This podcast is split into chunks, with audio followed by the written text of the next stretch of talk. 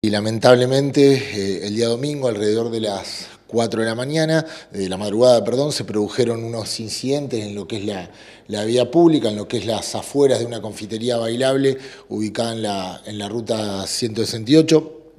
unos jóvenes agredieron cobardemente a, otro muchacho, y bueno, a raíz de esto se produjeron otros incidentes que incluso involucraron el, arrojo de piedras, una de estas piedras eh, colisionó a una, inspectora de la Dirección de Control que estaba apostada en el lugar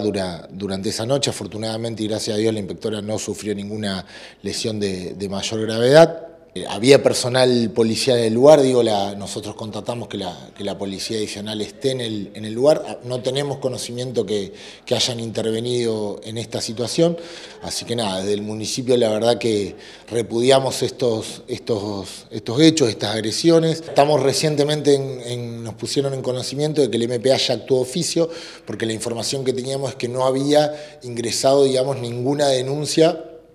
por parte de, los partícipes de, este hecho de la persona lesionada o su familiar y bueno, sabemos que ya el, Ministerio Público de la acusación inició una, actuación de, oficio para investigar esto, digo, la confitería bailable tiene cámaras, esto entiendo que también permitirá identificar a, los partícipes de, este hecho y, me parece muy, muy lógico que tengan una, sanción acorde a, las agresiones que, que, han realizado y para tratar de, evitar que estos hechos vuelvan a, sucederse. Nos preocupa mucho este tema, bueno, nos contactaremos obviamente con el Ministerio de Seguridad para tratar de reforzar los patrullajes eh, preventivos en,